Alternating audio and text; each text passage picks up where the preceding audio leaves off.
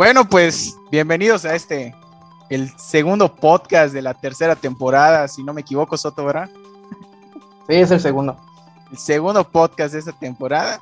Y estamos estrenando invitado, ¿no? Que es Yukita. Claro, bienvenida, bienvenida al podcast de, de Comic Station. Te damos la bienvenida con los brazos abiertos. ¿Qué onda? ¿Cómo están todos? Saludos, saludos desde Yukita Entertainment. Eso, Ma, ma. Somos bilingües acá, sabemos una palabra en inglés. ahora sí En- tenemos Ah. Como cuando vas a, a llenar una solicitud de trabajo y te dicen, ¿cuánto sabes de inglés? Y dices, "Mm, 50%. Dicen, no, no, te sabes tres palabritas en inglés. Sí. Pues, pues sí, estamos aquí mano. iniciando con eso de, invitar a, a personas. Y pues queríamos que tú fueras la primera eh, en esto que queremos llamar podcast, ¿verdad, Soto? Pero siempre sale un relajo acá. Es, es un intento de programa. Es, es plática entre cuates, la verdad. Está bien, está bien. ¿Y cuál va a ser el tema de hoy entonces? Bueno, pues como ya habíamos dicho, hoy vamos a hablar del Zack Snyder Justice League, que pues ya tiene, ¿qué? ¿Dos semanas que se estrenó? Sí, yo creo que sí, dos semanas que se estrenó. Pero al Y- día que estamos grabando este podcast, tiene creo que tres semanas. Tres semanas. Va Próximamente. para tres semanas, Va mañana. para ¿no? tres, mañana. Y mañana ah, tres semanas. Yo creo que pues la gente ya, ya tuvo oportunidad de verla. Eh, pues, ya ves que salió en diferentes plataformas. Lo hablamos en su momento en el podcast pasado de las plataformas en las que estuvo disponible. Y seguramente hay que mencionarlo. Mucha gente también la habrá visto de manera ilegal porque estuvo rolando pues en la internet, ¿no? Aquí lo importante es que ya la hayan visto. ¿Por qué? Porque esta película es un antes y un después en la industria. ¿En qué sentido? En que es la primera película que se hace a través de un movimiento de fans, que fue el release de, de Snyder Cut, que pues como sabemos parecía imposible, pero al final se terminó, se terminó haciendo. Entonces vamos a hablar de la Liga de la Justicia de Zack Snyder. Este, avisamos que vamos a hablar con spoilers. Nosotros tres pues ya la vimos. Eh, si ustedes no han tenido oportunidad de verla, pues todavía está en las plataformas, en la plataforma de su preferencia, hasta el día 7, o sea, mañana. Cuando lo oigan, ya no está disponible, pero bueno. Sí, para cuando salga el episodio. Para cuando Spotify, Soto se ya- digna subir el podcast en Spotify, pues ya no va a estar disponible, ¿verdad? Pero para el día que lo estamos grabando todavía está disponible Ya está disponible está en DVD en tu tienda favorita. en tu tianguis favorito. ¿no? Ya habrá terminado la pandemia, podemos ir. Bueno, pues, a ver, Yukita, vamos a comenzar contigo porque pues eres la invitada de honor. ¿Qué te pareció la película?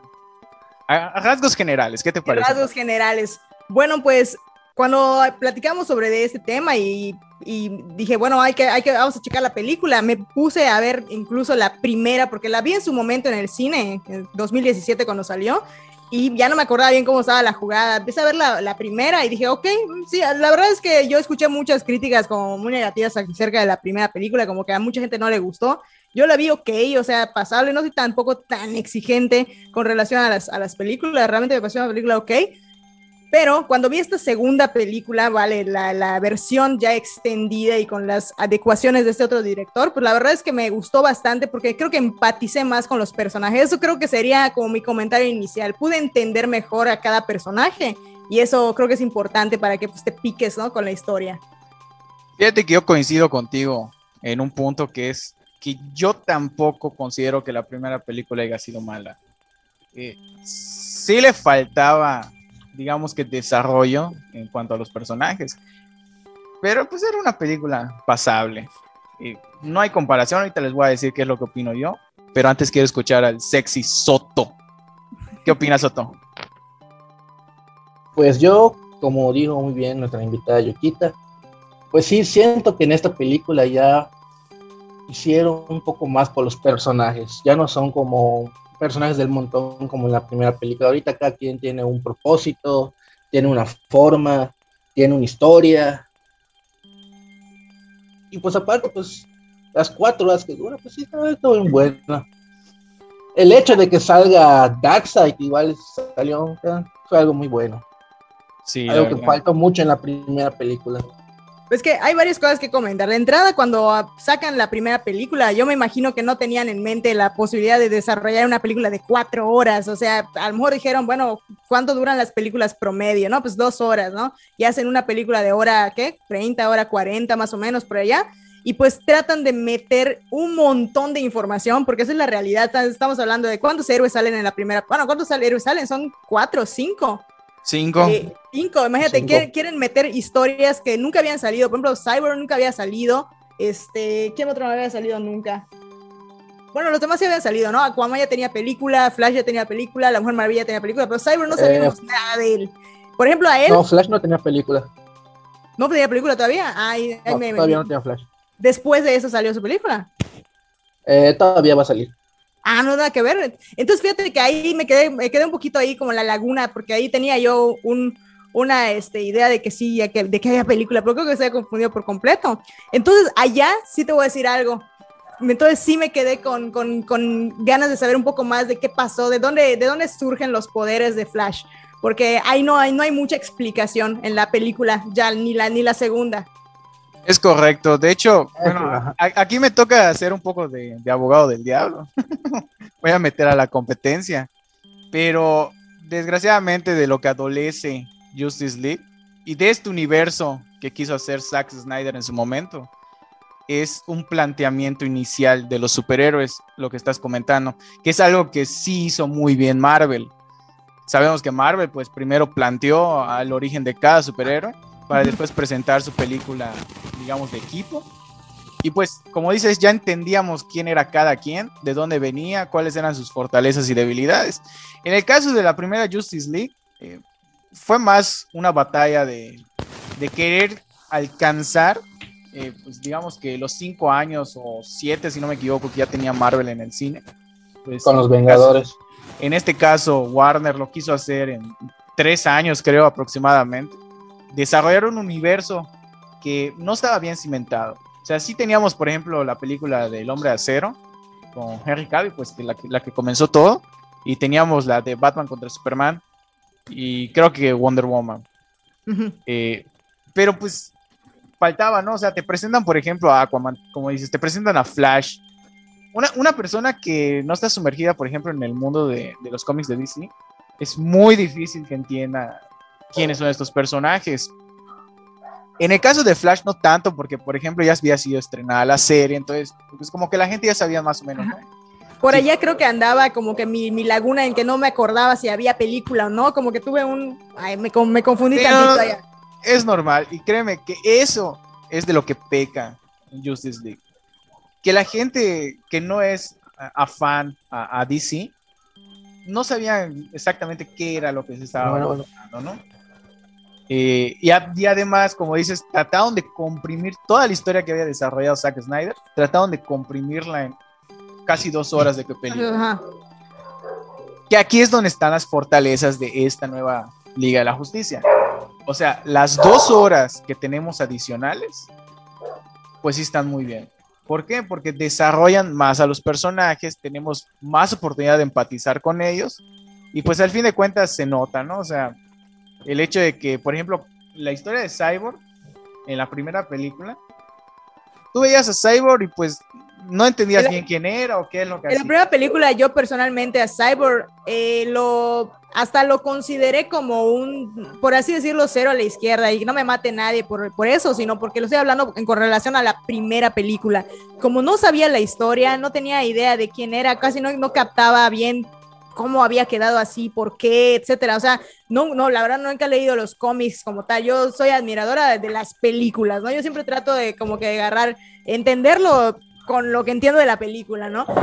Entonces ahí sí que no, no, no, no, no le presten básicamente nada de atención a Cyborg. Cuando en esta segunda película, en esta versión extendida, mi favorito fue Cyborg. Con eso te digo todo. Ahí, ahí se ve cómo afecta como tal el hecho de que te cuenten la historia de quién es, porque ahora sí, si le pasa algo a Cyborg, si se muere o lo que sea, por ponerte un ejemplo, ahora sí, ya como que te duele porque ya conoces al personaje. Es sí, bueno, en esta película ya le dan un propósito, ya le dan una historia, una Exactamente.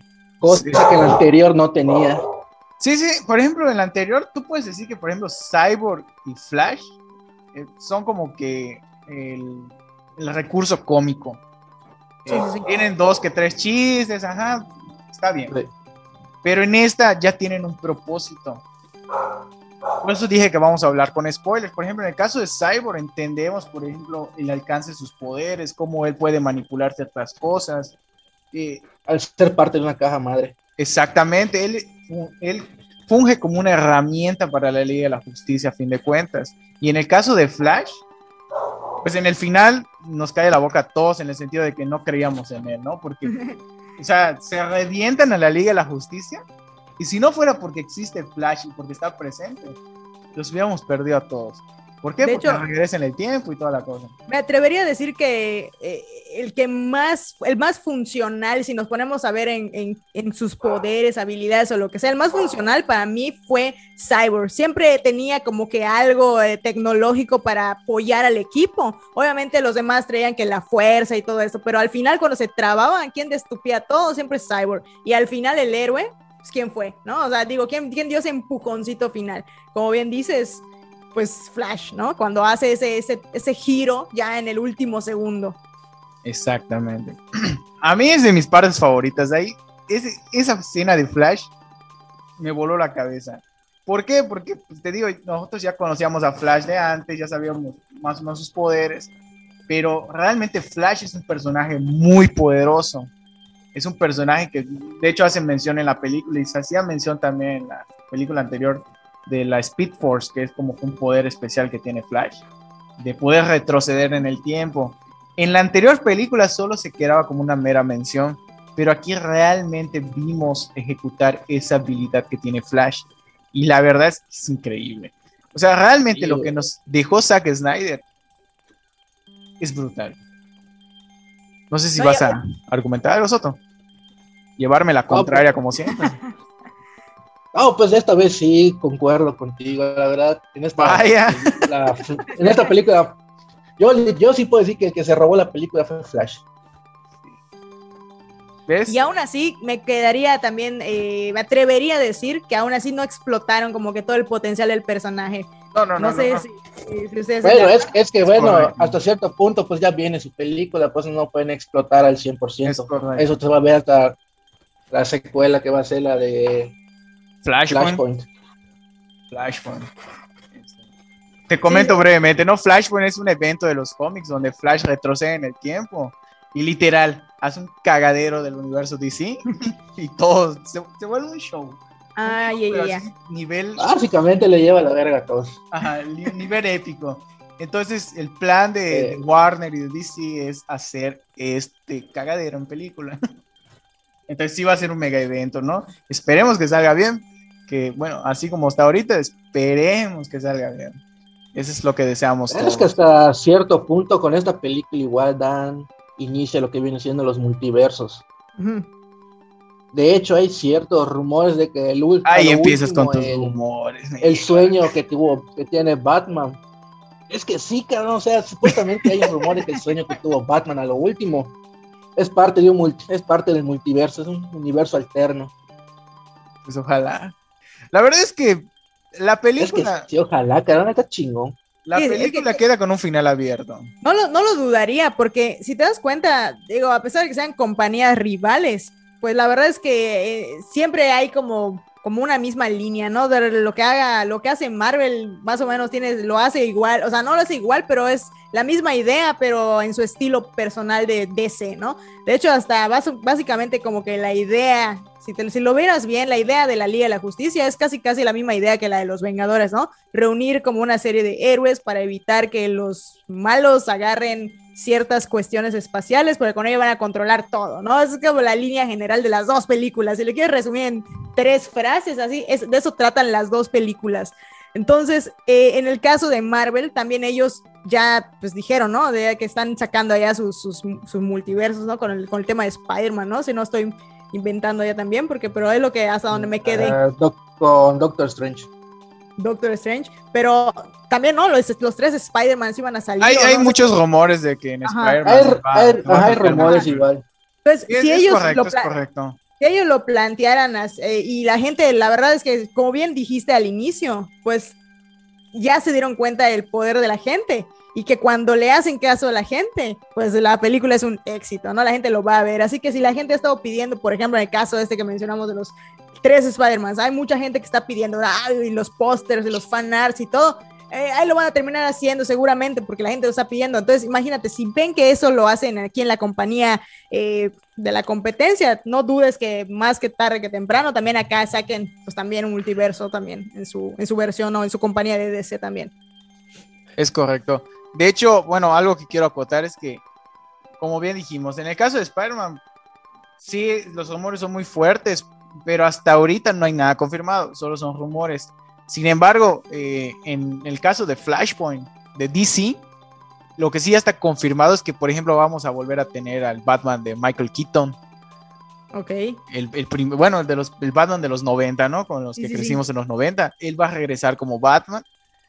Eh, vamos a tener al Batman de Ben Affleck. Eh, no, Michael Keaton era el Batman de.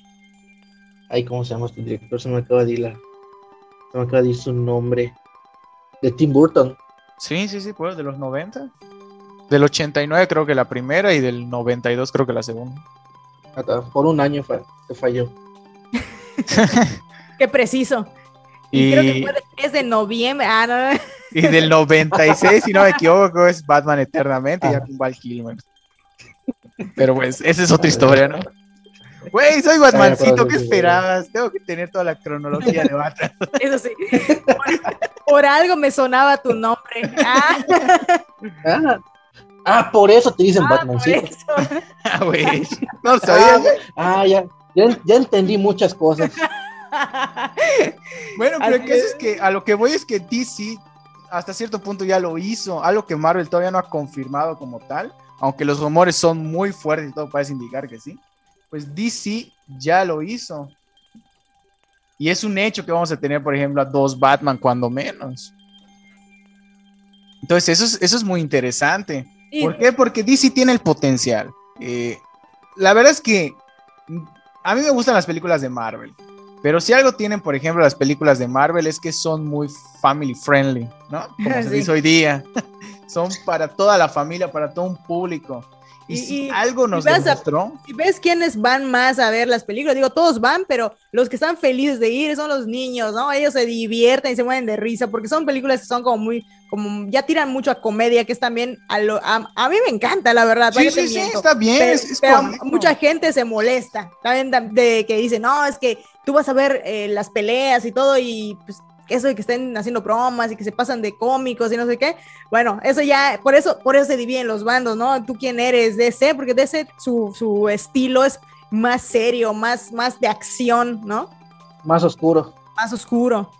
Sin embargo, no estoy peleado, ¿ah? O sea, la verdad es que está muy bien lo que ha hecho Marvel y la forma como lo hace. O sea, su público, pues eso, eso totalmente otra cosa, ¿no? Y está bien porque eso no, ha generado ganancias. Claro.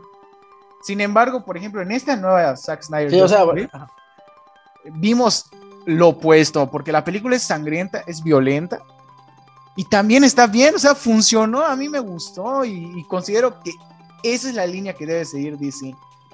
No, contrastar completamente con la competencia. Me queda claro que mantenerte pegado cuatro horas sin que digas, no, ya, ya, ya me cansé. O sea, yo, yo no me siento a ver dos películas seguidas, a eso vamos, ¿no? O sea, porque dos películas de dos horas, por ejemplo, no me siento a verla seguida porque me canso, me, me fastidia estar sentada en la misma posición. Cuando vi la película esta de, de, las, de la Liga de la Justicia de cuatro horas, o sea, yo entré pensando, bueno, vamos a ver hasta dónde veo hoy y mañana termino. La verdad me la eché toda en una sola, en, digámoslo así, en una sola sentada, ¿no? Entonces, es una película que sí te, sí te atrapa, sí, sí tiene como que dices, bueno, vamos a ver qué más pasa, no lo puedes detener porque lo detienes, ya te quedas con la curiosidad de qué es lo que viene en el siguiente capítulo, o sea, lograron amarrarlo y de una manera pues bastante interesante. Sí, porque pues está es una de las grandes ventajas que tiene la película, que aunque es un poco pesada en ciertas partes, siempre te logra atrapar y tú quieres seguirla viendo, seguirla viendo hasta que termine. Sí, es verdad. Lograron amarrar bien los capítulos y darle una secuencia lógica, porque pues también el hecho de entramar cinco historias de cinco personajes diferentes eh, y cómo es que empiezan a cruzarse sus caminos, pues también no está muy fácil, ¿no? Y no, no se ve como que de un lado a otro, sino que se ve bastante como que una secuencia bien hecha. Es correcto. Y algo que, por ejemplo, digamos que una virtud que tiene DC y que ha sabido demostrar en las películas es que maneja una muy buena dualidad. ¿En qué sentido? Tenemos estas películas de Zack Snyder que son súper oscuras, súper densas, Estoy hablando del Hombre Acero, Batman contra Superman y, Zack Snyder Justice League. Y por el otro lado también tenemos material eh, familiar como lo fue Aquaman o Shazam, que son películas cómicas eh, en ese sentido, ¿no? Entonces vemos que DC tiene una dualidad a la cual sí le puede sacar partido. ¿Por qué? Porque, por ejemplo, te digo, vemos a Aquaman en su película, que es una película entretenida, cómica, llena de acción y todo lo que quieras. Y también vemos a Aquaman, el mismo Aquaman, en esta película atravesando al villano al final con su tridente. Pero coexisten bien las dos películas, se amarran bien una con otra y no afecta el hecho de que una sea cómica y la otra sea oscura. Aquí es donde yo creo que tiene una ventaja. Sí, es que al final de cuentas el personaje te deja hacerlo. Sí, sí, sí. No es como que quieras meter, no sé, puta, hablando de Marvel, a Punisher en una comedia, o sea, el personaje no te baja la para eso. Punisher es a huevo para puta los putados. Pero yo, yo, yo me arriesgaría a decir que todos los personajes de DC, al menos los que están, tienen ahorita en pantalla, pueden funcionar de la misma forma. Porque con Wonder Woman tenemos lo mismo. Si tú viste la última película de Wonder Woman, ves que todo es color, todo es amor, todo es maravilla, todo es abrazos. todo, es, todo, es, amor y abrazos, corazones. Arcoíris. Le corta la cabeza. No hay COVID. Sí, o sea, es que también, la verdad, los, ya si nos vamos a la parte de los actores que eligieron para representar a los personajes, también ellos se prestan, que eso iba también a, comentar cuando, cuando hablamos en su principio de, de, Flash. En la primera película se tocó cero, ¿no? Igual su historia como tal, igual acá no se, no se especifica muy bien y bueno, quedamos muy superficial en cuanto a la historia de Flash. Y aún así conectas bien con él porque también el actor le pone mucho de sí. Es, es un, lo, eligieron perfecto, al menos para, para la, la, personalidad que le quisieron poner a este, a este Flash de esta película. El actor que le pusieron quedó media de lujo. Por eso también ayuda bastante. E igual el mismo caso con el, con el de Aquaman. Por ejemplo, este actor, si lo quieres poner serio con la cara que te pone, ahí te quedas, ¿no? Porque, o sea, ya te, quedas petrificado porque pues, es imponente. Pero también si quiere hacer, eh, hacer de cotorro, que si quiere hacer así como, como de broma o comedia, también, también tiene ese, como esa carisma. Entonces también creo que ayuda bastante, ahora sí que la selección de los actores, ¿no? Fíjate que a mí en lo personal, el que menos me gustó en su momento fue Flash. O sea, al actor. Sentía que no, no, no era. Digo, la referencia que tengo de Flash es que Flash es güero, blanco, de ojos azules. Es que. Normalmente así es. ¿Sabes qué? Pero, ¿qué crees? lo, lo, amaste ahorita. Sí, o sea, el hecho de, que ya lo vi actuar, ya lo vi siendo Flash, como dices tú, o sea, ya, ya, te ganó. Ya no veo Flash con otro rostro que no sea el de Te enamoraste. Ah, Completamente. Ah, caíste. Soy una loca. ¿Sabes, qué, ¿Sabes qué pienso? Que lo quisieron hacer como que hicieron, quisieron hacer la contraparte. quisieron hacer la contraparte como Peter Parker. Ya ves, a Peter Parker siempre te pusieron así a su a su chavito así jovencito que es así el inocentón y todo en el mundo de los de, Marvel, pues aquí quisieron hacer su contraparte también como para equilibrar para que también, porque también obviamente piensan también en la parte de los fans y que van a buscar que haya personas que se literal se enamoren de Flash y que vayan a ver la película por el actor, ¿no? Entonces también buscan ahí como cierto prototipo y también pienso que también eso tiene cierta influencia en que pues, elijan ahora sí que un, un modelo de actor que interprete el personaje. Porque definitivamente no, no, no, no me, no me figura. Si me dices, oye, ¿cómo imaginas a Flash? Pues ni siquiera los, ahora sí que los cómics dibujados, pues lo pintan así, de hecho, mucho más alto, mucho más fuerte, ¿no? O sea, como que es otra estructura totalmente, hasta donde viene la imagen a mi memoria. Sí, sí, sí, te digo, el Ah, sí, Flash sí, en sí, los sí. cómics es, es güero, es de ojos azules, o sea, normalmente pues, ese es Barreal. Ah, Flash nos prácticamente muy diferente a como sale en la película. Sí, sí, sí, sí, otra cosa completamente. Eh, yo antes de Batman contra Superman, yo no sabía quién era Ezra Miller, el actor que hace de Flash. Yo, yo ni idea de quién era, en dónde había trabajado. Después de que salió Batman contra Superman, Lo ver en todos lados. lo, lo empecé a ubicar. Decía, ah, pues este actor es el de Batman contra Superman, no es el actor de Flash, que no sé qué. Ya lo empecé a ubicar más. Y la verdad, hoy día puedo decir que, pues sí, es un actor muy bueno. La Sí, verdad es que ¿verdad? sí es muy bueno, Es en las películas en las que ha salido. Sí. Es un muy buen actor. Sí, sí, sí. Y los otros, por ejemplo, a este de el, el negrito, el que hace de Cyborg, Ajá. no lo ubico en otra película. Creo que es la No. primera y única película que ha hecho. Sí, y digo lo- única por, pues, por la polémica, ¿no? Pero creo que no es el momento de hablar de, de la polémica de Cyborg. Me vas a dejar con la curiosidad. No, fue un poquito. Creo que es un poquito más adelante podemos tocar el tema. Dilo y lo editas, dilo y lo editas. Eh, no. Bueno, pues entonces, eh, ya para resumirlo, ¿qué calificación le das, Yukita, a esta Zack Snyder Justice League? Uf. Bueno, considerando que la- honestamente no soy muy del team DC, pero voy a poner una calificación La considerando las, las películas que he visto de DC.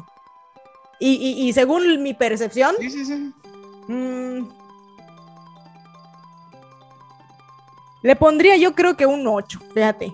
No, no, es una calificación alta para mí, por considerando que yo no soy team DC, pero es una película que vi completita, que entendí bien, porque no me quedé dormida ni medio segundo, cuando en otras películas la verdad es que, no voy a decir nombres porque capaz de que me agarro haters acá, porque como no- porque hay muchos fans, Batman, ah, es cierto. Ah. no, la verdad, hay, hay otras películas que la verdad, honestamente, DC no es como mi hit. O sea, lo sí, sí, empiezo a ver y, no le agarro la onda, precisamente lo que dices, al, al- al- al sentido tan serio, tan oscuro, tan... Me gusta más el estilo, ahora sí que más... Con, Tú lo explicaste perfecto, así como dijiste, family friendly, como que hay, hay de todo, de momentos serios, momentos de risa, momentos de, como que lo voy entendiendo más. Entonces, para mí, calificar, calificar de 8 está bien, está muy bien, es de las mejores películas que he visto, yo creo que de DC. Y ahora, viene, y ahora viene la pregunta controversial. En comparación con Endgame, ¿qué calificación le das? Ah, estás abusando, eso, esas preguntas no, no se hacen. Oh, sí, sí, sí, sí. La que tú Ah. quieras. No, es que para mí Endgame, o sea, tuvo mil. O sea, la vi como cuatro veces en el cine. ¿Cómo te digo todo?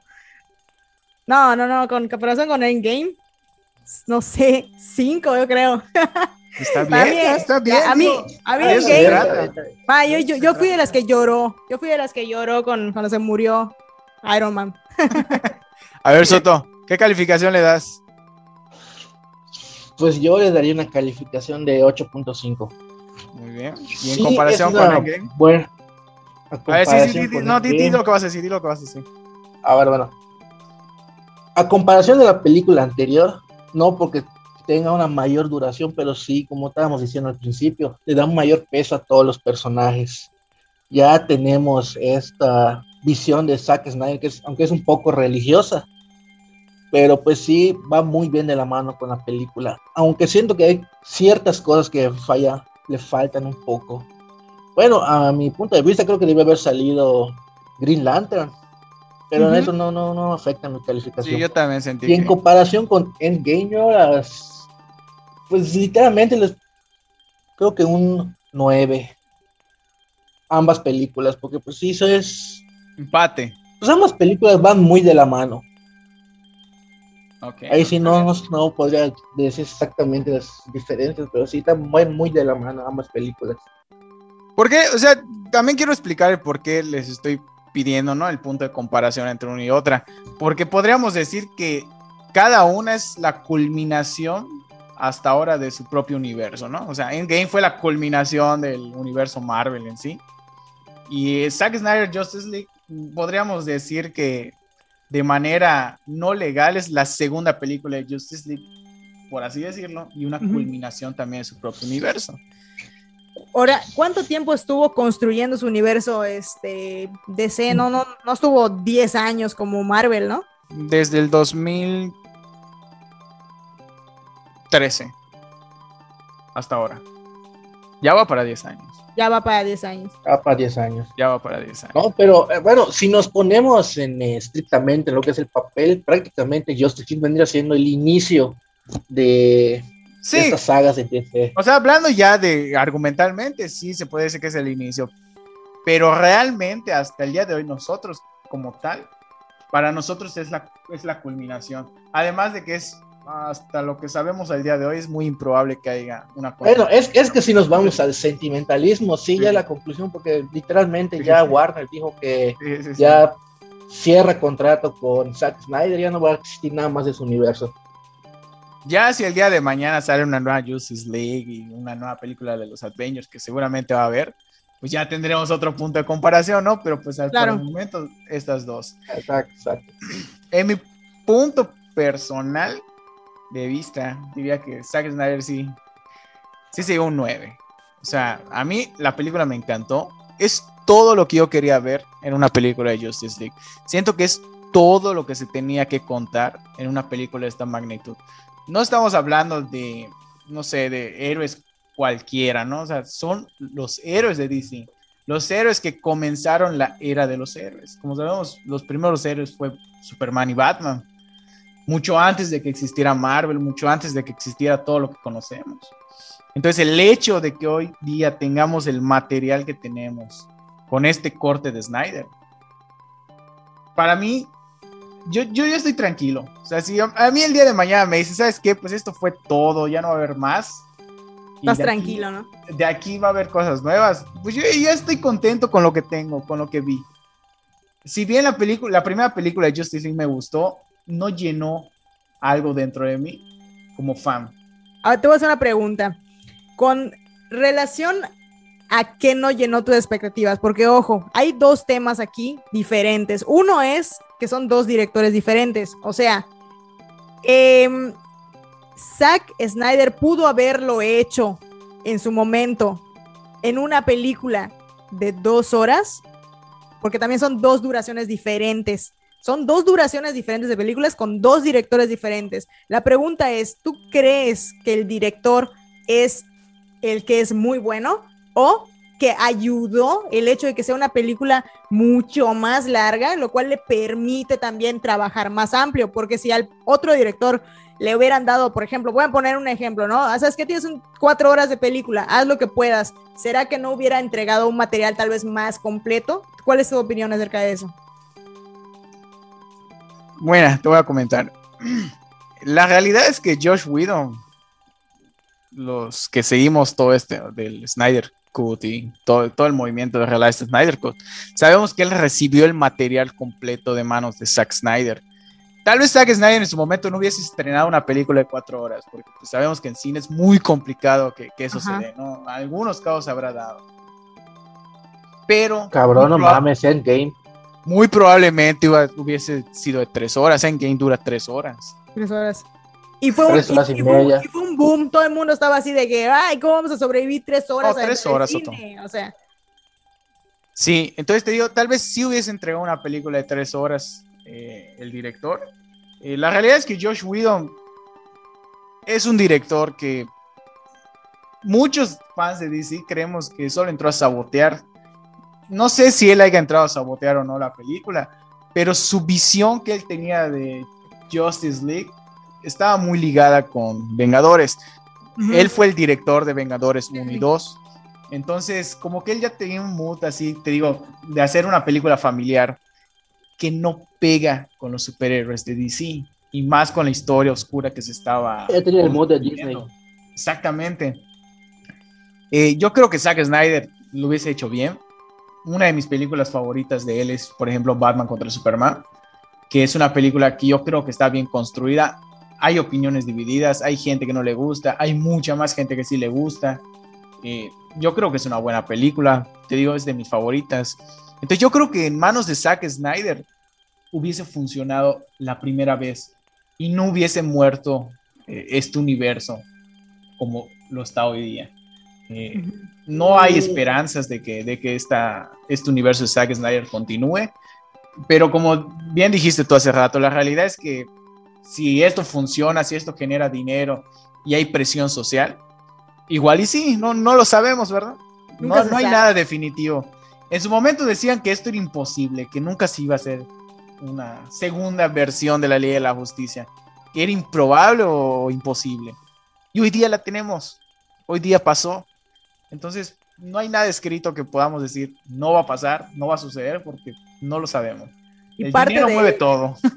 Aparte de lo que la gente hace que disfrute más la película, es como que sienten ahí como la victoria, ¿no? De que escucharon nuestra, nuestra voz, se, se, logró. Fíjate que esto es algo que había pasado solo una vez. Fue hace, creo que un año con la película de Sonic. Ya lo habíamos comentado ah, antes. Sí, sí, sí. Que, Pero eso fue previo a la película. O sea, salió el tráiler, no le gustó a la gente, hizo su movimiento, su berrinche y se retrasó la película seis meses y se cambió el diseño de Sonic.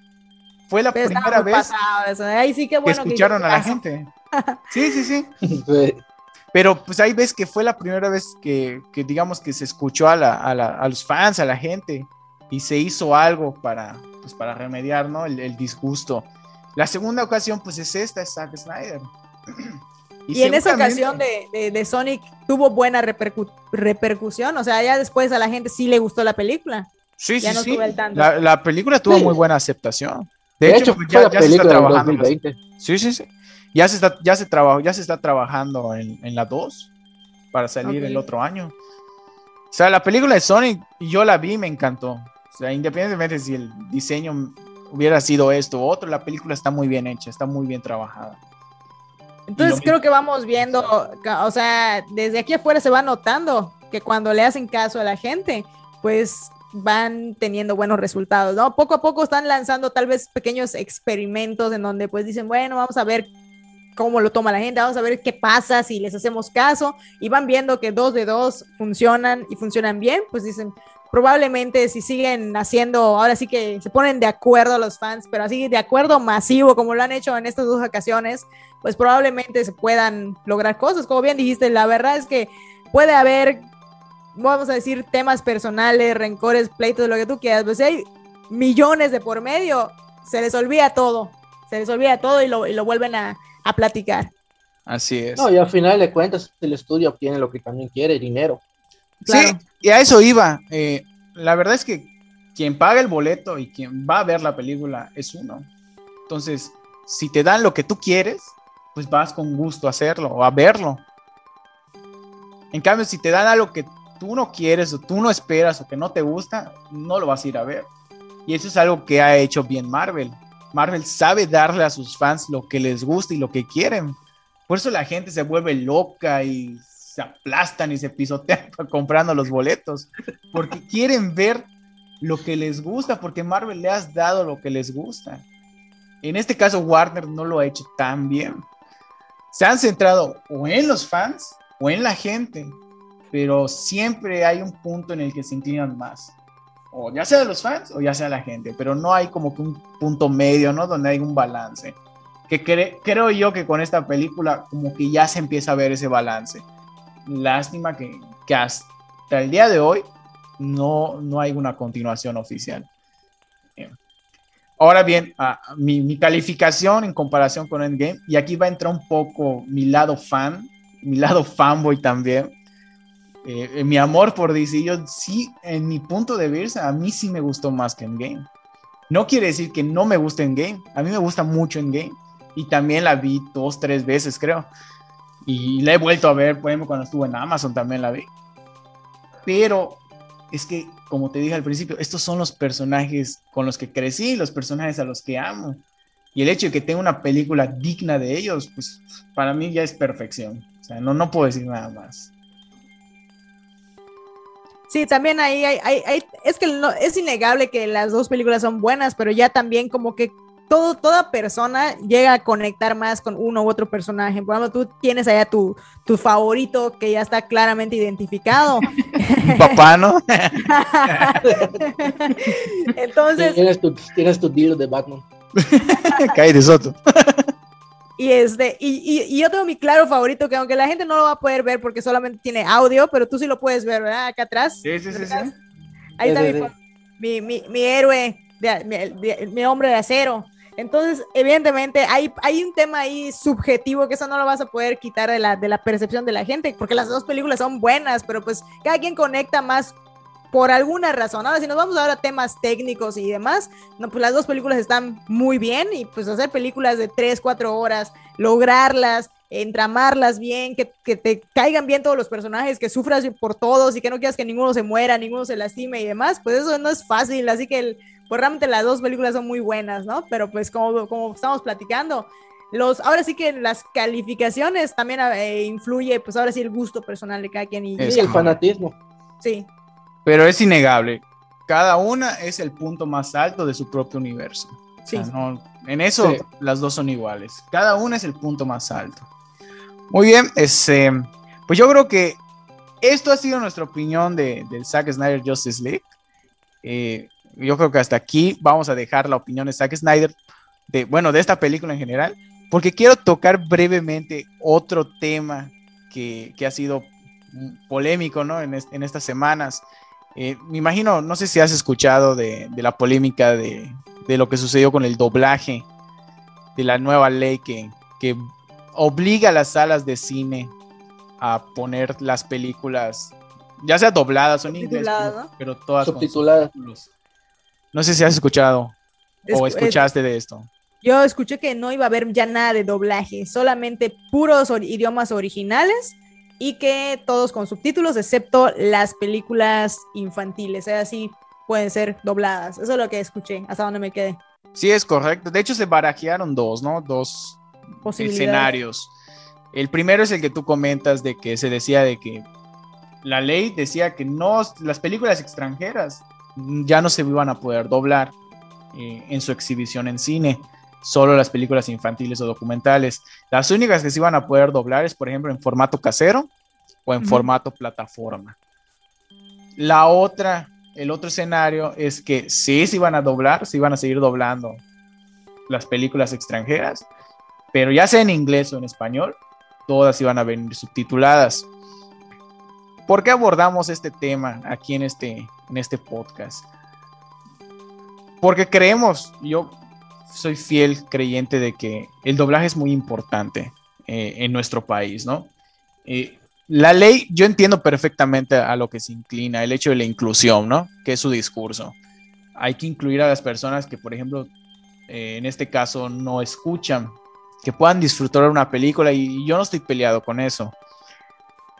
Pero se les olvida que, al menos en el primer escenario, ¿no? Se les olvida que hay gente también con discapacidad visual que muchas veces no puede eh, leer, ¿no? O, no saben leer, porque también somos un país, hay que decirlo, con un gran porcentaje de analfabetismo. Entonces, mucha gente solo va a ver las películas porque las quiere ver, no por leerlas. Y, y es muy difícil hablar de esto porque hoy día el doblaje en nuestro país es considerado uno de los mejores doblajes del mundo hoy por hoy tenemos uno de los mejores estudios de doblaje. Eh, entonces es duro saber que, hay leyes que en vez de beneficiar, ¿no? Están perjudicando en ese sentido. Pero quiero escuchar qué piensan ustedes, qué opinan al respecto. Bueno, sí cuando me... es que, las, que eh, no, bueno, yo comento que rápido nada más que a mí personalmente, yo soy una persona de esas que comentas que yo prefiero las películas dobladas y siempre vas a encontrar que una gran mayoría de las personas te van a decir, no, es que yo prefiero el idioma original. La verdad, a mí me gusta bastante el, escuchar las películas como tal en, un doblaje. Yo prefiero, busco que, los cines que tienen la película en doblaje en español, porque no es que no sepa leer, obviamente sí sé leer, pero soy de las personas que o ve o lee. Así como eso es una frase típica, ¿no? De las personas que dicen, no, es que si lo, yo estoy leyendo, ya me pierdo del contexto de la escena. Digamos que soy más auditiva. Entonces, si yo realmente me concentro en estar leyendo, pues ya no disfruto al 100% de las películas. Si a mí tú me dices, oye, sabes, ahora las películas sí van a estar dobladas, pues solamente en plataforma o en DVD desafortunadamente sí pienso que en muchas ocasiones voy a decir, me voy a esperar entonces a que salga en la plataforma o voy a esperar a, no sé, a, ¿cómo se llama? Ya, no se alquilan, ¿no? Pues se compran las películas como tal. Si me gusta bastante, pues la compro mejor para tenerla ya con la opción.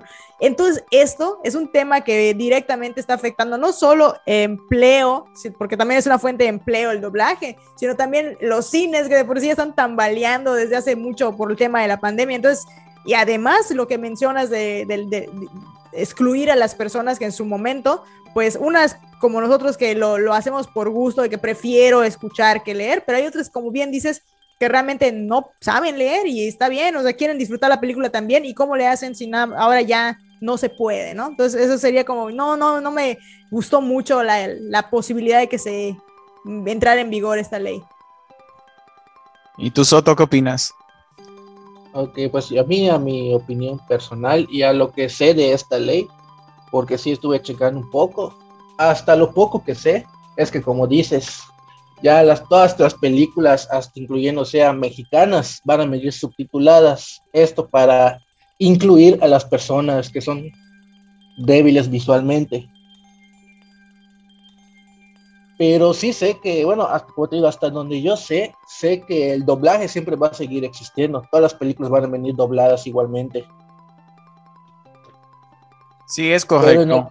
Pero en el, caso, como tú dices, que digamos que se llegue a dar esa opción de que quiten el doblaje, aparte de que, esté, de que están desfavoreciendo una industria que, como dices, es una de las mejores que tenemos en el mundo, el doblaje mexicano, pues sí ya están excluyendo a las personas débiles auditivas. Porque al final de cuentas, pues es, eso, como quien dice, de que pues tal vez no, no puedan oír, pero pueden ver. O al revés, no pueden ver, pero pueden oír. Si hubiera eh, que optar por una de los dos escenarios de la que te comenté, que todas en idioma original y subtituladas, o en su defecto la que tú comentas de este bueno, no importa que esté doblada, pero con subtítulos, pues ojalá que fuera la segunda, ¿no? Pues así, aunque tampoco me gustaría así como que ver así como letras en todos lados, pero bueno, al menos cada quien puede ahora sí que tomar el recurso que más le guste, ¿no? Si tú nada más quieres escuchar, pues bueno, escucha la película y vela. Pues estaría bien que se pudiera mantener, aunque sea, aunque le pongan los subtítulos, pues, pero que se mantuviera también el doblaje, pues en las salas correspondientes. Pues sí, la verdad es que... que hacer con esta ley? Eh, yo en mi punto de vista, yo también siempre he escogido películas con doblaje. Eh, yo soy un gran fan de los actores de doblaje. Yo crecí con las caricaturas, ¿no? En, doblaje, pues. nosotros que estamos, por ejemplo, metidos en, en el mundo del anime, ¿no? Pues ahí hay mucho doblaje, hay muchos actores de doblaje que son los que conocemos, con los que hemos crecido y los que también han prestado sus voces para, estas películas. Eh, muchos actores, por ejemplo, son... Hay algo que la gente no sabe. En el caso del doblaje, y sobre todo en, el caso de actores famosos, eh, hay algo que, que ellos hacen que es escoger su voz oficial. que es la voz del actor de doblaje que le va a dar voz a este actor en prácticamente todas sus películas. Entonces muchas veces el, actor, el actor real, es el que se sienta, escucha la voz del actor de doblaje y dice, ¿sabes qué? Pues esta voz me gusta, yo quiero que esta sea mi voz oficial. Y es lo que la gente no entiende. La gente piensa que... Cualquiera. Muchos, ajá, muchos de los que están en contra del doblaje eh, lo, lo mal califican como algo malo o como algo que está mal hecho, cuando la realidad es que no es verdad que hay mucho doblaje que, por ejemplo, el que hace, no quiero decirlo de esta forma, pero por ejemplo, el doblaje que se hace en Chile o en Argentina, mm, no, no está a la misma calidad del doblaje que se hace aquí en México. Te digo, en el mundo, el doblaje de México es reconocido como el mejor, uno de los mejores doblajes. Incluso hoy día hay, por ejemplo, una tendencia en España que es eh, español escucha doblaje de tal cosa. Y muchos españoles están haciendo este tipo de videos escuchando la versión con doblaje latino. Latino.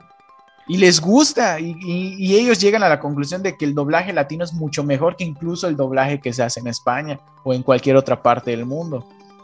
No, y déjate eso, el doblaje mexicano es tan reconocido que prácticamente el, doblaje latino oficial es el de México. Es correcto. La única parte en donde, en donde no me gusta mucho el doblaje mexicano es cuando ya se, se como que regionalizan mucho y empiezan a utilizar palabras de, eh, güey, chale, no sé qué, como que los empiezan a meter esas palabritas de repente en, en, en, la figura de un actor que te estás viendo que es de otro país o lo que sea. Y me gusta cuando lo hacen neutro. No sé si te has dado cuenta que hay algunos doblajes como que también se pasan, ¿no? Como que muy. Es que, de hecho, el doblaje que se hace aquí en México, los estudios que hoy día lo trabajan, se esfuerzan mucho porque sea un doblaje neutro, que no tenga ningún tipo de acento, ¿no? Pero hay actores que se toman ciertas libertades pues, a la hora de actuar, ¿no? Eh, bueno, eso ya, ya depende de cada quien, ¿no? De, su forma de actuar o lo que él quiera. Yo, por ejemplo, siendo admirador del doblaje, algo en lo que sí estoy en contra y absolutamente en contra es, por ejemplo, en los Star Talent, que es esto de que agarren a un youtuber y lo pongan a hacer doblaje. Porque no siempre sale bien. por ejemplo, regresando al caso de Sonic, que la voz de Sonic en la película la hizo Luisito Comunica. Sí. Eh, no quiero decir que lo hizo mal porque no lo hizo mal. Está bien, hasta ahí. Pero, por ejemplo, tienes el caso de eh, Las Tortugas Ninja 2, que el doblaje de los antagonistas, por así decirlo, lo hizo este de Alex Montiel y Wherever Tomorrow. Y es fatal eso, es horrible. en esos casos cuando dices, no, pues aquí sí les doy el punto de confianza de que que el doblaje está mal, ¿no? Pero en general está bien. Es que hay, ciertos, ciertas personas que tienen, vamos a decirlo así, buena voz o, les llama la atención por la voz de la, de, la, persona, pero no son actores de doblaje. Entonces los llaman y hacen la misma voz en todos los personajes que interpretan. No sé si te, te, das cuenta rápido quién es el actor que está allá o la persona que está poniendo voz, porque pues ellos como no son actores de doblaje, realmente no hacen un cambio en su voz. No es como, por ejemplo, que de repente, a mí mi, mi actor de doblaje favorito es Mario Filio. O sea, ah, Mario Filio que, que hace una infinidad de personajes como tal. O sea, él lo, lo, puedes escuchar haciendo un personaje femenino y un personaje masculino y un personaje flaquito y un personaje gordito y un personaje de todas las, de todas las complexiones, tamaños, formas. Y él le pone, él solito hace las 20 mil voces y es la misma persona. Entonces, eh, ahí es donde dices, o sea, aquí, aquí sí es otra cosa, aquí sí es un actor de doblaje. Esta persona sí la puedes considerar para desde un alien hasta una mujer, hasta un hombre, hasta un cochinito, hasta un perrito, hasta lo que sea. Porque de hecho, sí, pero, sí, pero como dices, es un actor de doblaje. Mayormente los estudios utilizan, por ejemplo, youtubers o personas famosas, conocidas, porque para jalar gente. Claro. Pero no siempre sale bien, ¿verdad? Ajá, porque pues, no es lo que voy, que, desgraciadamente el doblaje se ha prostituido un poco en ese sentido hay casos en los que ha sido un éxito, por ejemplo, con Eugenio Derbez, ¿no? Que sabemos que sus doblajes son icónicos, ¿no? Por ejemplo, el burro del Shrek. Pero hay casos en los que no funciona, que no. Hay, hay casos en los que queda medias, como en el caso de Luisito Comunica. Eh, pero como bien dice Yukita, el caso, por ejemplo, de Mario Filio, pues, es un gran artista. Sabemos que él es la voz de Obi-Wan en, Star Wars. Eh, también de Rey Julia, si no me equivoco, en Madagascar. Entonces, es un gran actor que así te puede hacer de un super Jedi, guerrero galáctico, ¿no? Que se friega a todo el mundo, así te hace de un lemur loco, rey. Mrs. Peggy. Exactamente. Entonces, ¿pero por qué? Porque son actores. Esa es la diferencia con un Star Talent. Un Star Talent, pues es alguien que, tiene carisma y, es actor y tiene. Está de moda, ¿no? Ajá, y lo invitan y ya está. Pero los actores de doblaje son actores. Por eso, en mi caso particular, yo sí apoyo el doblaje. Eh, Oye, pero no podemos, no podemos brincar este tema sin hablar, obviamente, del que hace el doblaje de Iron Man, Iggy Sánchez. Ah, sí, sí, sí, sí. o sea, ese, ese es Iron Man, ¿estás de acuerdo? Su voz es igual así a la de, a la de, a la de Iron Man. O sea, es un pareciera que literalmente Robert Downey Jr. empezó a hablar en español. Sí, es la voz oficial de, Robert Downey Jr. ¿Qué pasó? Sí, me gusta bastante. ¿Qué pasó?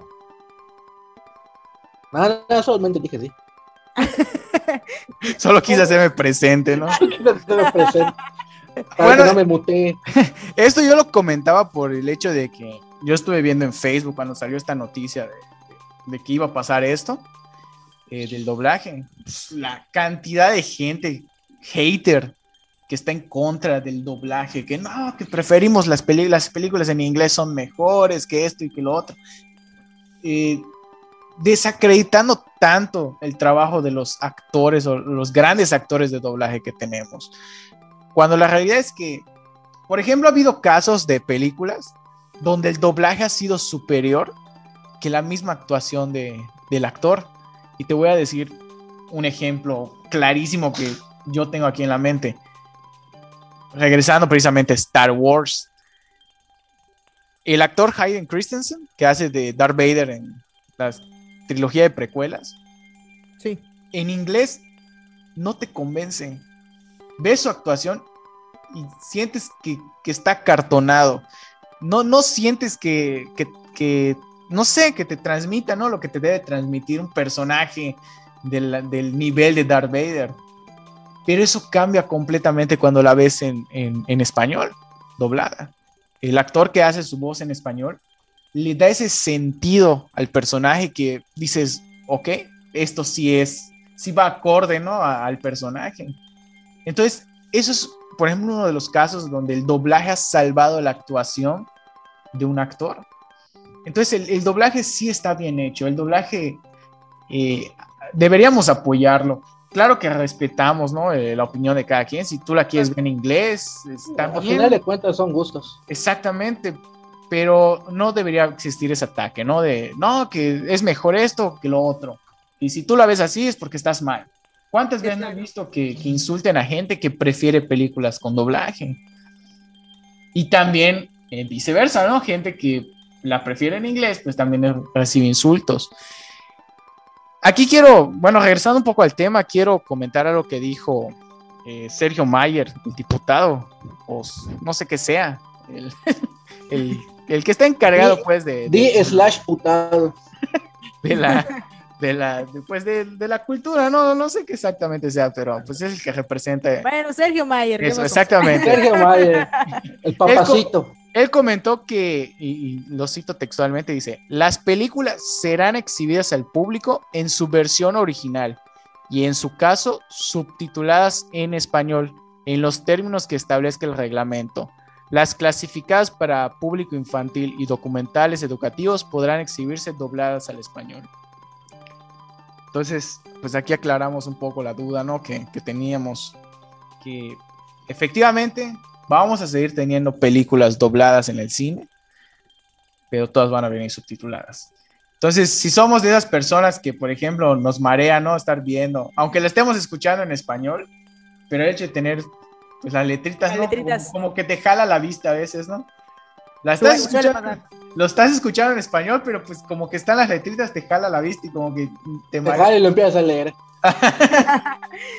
Pues seguramente eso es lo que vamos a, a terminar sufriendo con esta nueva ley. Que pues ya, ya va a entrar en vigor. Sí, escuché que parte de los preocupados, pues es como tal la industria de los cines, ¿no? Los, para las personas, como te decía, ¿no? En algún punto pueden decidir, ah, sabes, esperas que salga la plataforma y, y que de por sí no, no, ha, no, no ha estado en su mejor momento el cine, porque pues por la situación que, que tenemos, pues la, la gente no está yendo, a menos en grandes masas como era antes. Y, y más que ahora le metes un, un tope más, ya no vas a ir, pero no lo vas a disfrutar al 100 porque pues tiene ese tema. Bueno, algunas personas pueden sentirlo así, ¿no? Entonces, como que puede ser que también pues sea otro golpe, ¿no? De entre, la- entre a la economía como a la industria, ¿no?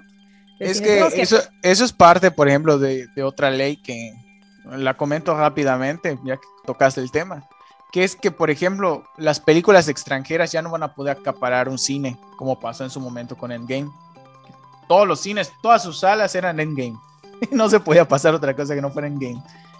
Ya no. Ahora, un 15% de las salas tiene que estar destinada a películas nacionales lo cual reduce el rango de salas que van a poder proyectar una película. Eh, extranjera, sabiendo que, por ejemplo, no solo llega, por ejemplo, en Game, sino que llegan, por ejemplo, otras películas de otros estudios, igual extranjeras, pues.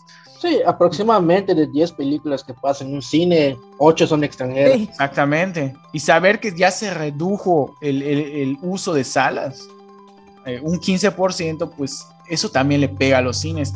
Porque no, no quiero ser mala onda y decir que las películas mexicanas son malas porque hay películas mexicanas que, que, son buenas, la realidad es que sí. ¿Cuál? Pero no son todas. no, son la mayoría. No, no, me voy a poner a pensar ahorita, ¿verdad? Pero.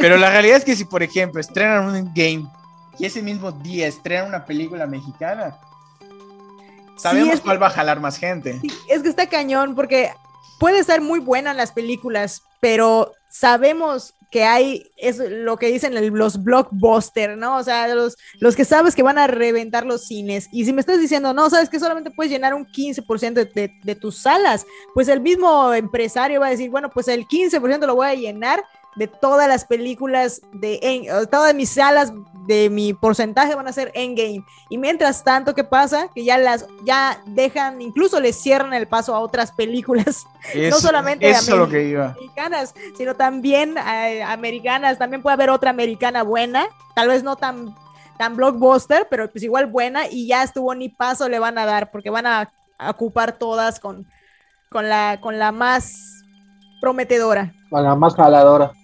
Es correcto. Y, y, es triste porque la realidad es que quien no quiera ver una película mexicana, así te la pongan en 20 salas, en un cine de 25, no la vas a ver. No la vas a ver. no, si no es lo tuyo. No, solamente mexicana, güey. No quieres ver una película, prácticamente no la ves. Ajá. Pero lo que prácticamente lo que quieren hacer, eh, eh, al menos eh, aquí en la industria del cine mexicano, es achocarte las películas. O sea, piensan ellos que por proyectarte más películas mexicanas o que tengas más, eh, estés más acaparado, ¿no? Con, con, la proyección de películas mexicanas, tienen más chance de que la veas. Es como que, básicamente en su mundo de caramelo están apoyando el cine nacional. Puede ser, puede ser que si te salen tres anuncios de una película mexicana y un anuncio de una película extranjera, bueno, te termine influenciando eso, ¿no? Y termines viendo la película mexicana. Pero como digo, la realidad es que si tú no quieres ver una película mexicana, no la vas a ver. O sea, vas, a dejar de ir al cine por completo. Si solamente esto proyectan, pues dejas de ir, ¿no? Y ya. Hoy día llegan películas mexicanas y quien no las quiere ver no las ve y quien las quiere ver las ve de cualquier forma. Entonces, para mí es absurdo, ¿no? O sea, era importante comentarlo aquí porque pues era una polémica que, que surgió. Ajá. Aún así, ¿sabes qué es lo más cabrón de todo? ¿Qué pasó? Que hay mucho cine, no tan, con todo este cine de arte mexicano que es muy bueno. Pero aún así prefieren pasar en Cinépolis, no manches, Frida. pues. Porque de que hay películas mexicanas, hay películas muy buenas, pero no, las, no les dan la difusión que, que merecen. Pues sí, o sea, digo, es que si nos vamos a eso también, entre mexicanas y mexicanas también hay algunas, si solamente vamos a hablar de películas mexicanas, pues también esa película propia de No Manches Frida fue una fue un éxito, ¿no? Eh, pues, pues, ya ves que hasta la secuela le sacaron. O sea, también, de cada película. Sí, también tiene ahí su, su razón de por qué prefieren pasarla, porque pues saben que tiene la fórmula también para eso ya le buscaron la fórmula, porque como que será unos 20 años atrás, la fórmula del cine mexicano era otro completamente. O yo no me echaba ni media película mexicana antes, no me gustaba el, estilo, el color de las películas, nada me gustaba. Pero pues de cierta época para acá, desde creo que más o menos por la entrada de la película de Los Nobles, más o menos por, ese, por esos años, como que le agarraron la fórmula de la nueva generación, yo diría, porque ya le empezaron a hacer como más, más coquetona, más de risa, más así como que... Sí, cambió en su fórmula más cómica. Sí, cambió por completo. Y pues eso también ayudó a que las personas también, no te voy a decir que, ay, sí, todo el mundo ve, pero ya mucha más gente se avienta a ver una película mexicana porque ya, ya cambió el tono. Es correcto.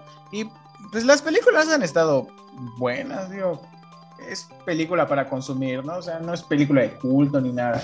O sea, son películas para consumir, para ver. Palomeras. Exactamente, y pues la gente paga por eso muchas veces, por ir a ver una película desenfadada y divertirse. Y, y eso pues lo han sabido hacer, lo han sabido manejar. Pero la realidad es que hoy día, hoy por hoy, el cine mexicano es mal visto. O sea, aunque ha mejorado su calidad y hoy podemos decir que hay buenas películas, desgraciadamente siguen teniendo un estigma de que la gente los ve como, como malas, como película chatarra, pues. Se quedaron todavía con la idea de lo que te decía de hace unos años. Y, tampoco eso está cool, ¿no? O sea, la verdad es que si tenemos la oportunidad hay que dar, eh, pues esa oportunidad de ver las películas, ¿no? No, no prejuzgar una película mucho antes de verla. Eh, y ya si no nos gustó, pues no nos gustó. Ya podemos criticar con, con pues, bases. Con, bases y argumentos, pero no echar eh, mierda, ¿no? Como dicen antes de ver un, material, ¿no? Pero, pues la realidad es que, te digo, una persona no quiere ver una película mexicana, no la va a ver, y así se la pongas en 20 salas, no la va a ver. O sea, va a ver lo que... ¿Esa, ¿Esa, ley que dices ya es un hecho o todavía se está... Sí, sí es un hecho, ya, ya es un hecho. Eh, no sé exactamente cuándo entra en vigor, es un hecho. La que todavía no es un hecho y también viene fuerte es la de que quieren hacer lo mismo del 15%, pero ahora en plataformas. Ya lo hicieron en cine, ahora se van por plataformas. Quieren que 15% del material que esté en, todas las plataformas aquí en México sea material mexicano. Eh, y producido y dirigido aquí en México. Así que no entran, por ejemplo, las producciones de Netflix. Ya ves que Netflix ha invertido en material mexicano. Sí. E, ese material no entra. Tiene que ser inversión mexicana. Es que, fíjate que me, me, disgusta un poco el hecho de que, de que se quieran meter con, con la, que como que, que como empresa o como industria que tú estás, estás invirtiendo, tú eres un empresario y sabes en dónde tu dinero va, va a redituar más, sabes a qué, le, a qué le apuestas y no, y las leyes quieren venir a decidir en dónde vas a invertir tu dinero, ¿no? O sea, básicamente eso me disgusta porque, pues, no, ya no, ya ni como, ni como empresa privada que soy cine o que soy Netflix o que soy lo que sea, puedo decidir sobre dónde voy a hacer mis negocios, porque pues ya las leyes, sin que yo esté haciendo nada ilegal ni nada por el estilo, me están controlando mi, forma de, invertir mi dinero, ¿no? Exactamente. Sí, te digo, nos quieren imponer a fuerzas el, pues las producciones mexicanas, que no debe ser así, debe ser una elección. Nosotros deberíamos elegir por la calidad de estas producciones, de decir, oye, ¿sabes qué? Ya hay buena calidad en el cine mexicano, quiero ver el cine mexicano. Debería ser una elección nuestra como consumidor. en vez de que de que se esfuerzan en, en, en, como que prohibir todo lo demás para que sea tu única opción, mejor que le metan más este, producción a sus películas mexicanas, o que le metan más publicidad, o que le metan, no sé, que, que, que apoyen a sus actores para que tengan más, más capacitación, que, que tengan más cursos, que tengan más guiones, que, no sé, que se, que se enfoquen desde otro punto. Y así la misma gente, como bien dices, va a elegir por voluntad y van a decir, no, ya no quiero ver en game, quiero ver No Manches Frida porque está o sea, la gente misma lo va a decidir porque pues ya es otra, ya es otra, es otra, sería otro nivel, ¿no? Otra calidad. Así es. Bueno, pues yo creo que con esto ya, ya llegamos al fin de este podcast. Eh, pues estamos eh, con esto sacamos la conclusión que a Batoncito le gusta doblada. Cállate, Soto. Te voy a mutear. A ver, enamorado de Flash. Permíteme, Yuki, te voy a mutear a Soto. E, oye, en este, en este podcast que has dicho que estás enamorado de Flash, Batman se ha resentido bastante contigo. No, pues es que yo, yo a Batman no lo amo. Lo admiro. Ah. es diferente. El, sentimiento es diferente. Ah. bueno, Yukita, ¿qué? ¿Te has divertido? Mucho, bastante. La verdad es que muchas gracias por la invitación, gracias por traerme para hablar de algo que me gusta muchísimo, que son los superhéroes, la del cine en general, es algo que me encanta, ya todo el tiempo estoy ahí buscando qué, qué más recomendaciones y así para seguir viendo nuevas películas, así que gracias. Y pues igual gracias porque gracias a ustedes pues vi también la película de Justice League, porque no la, no la no, no andaba en mi radar, pero cuando platicamos pues la vi, me la eché y me encantó.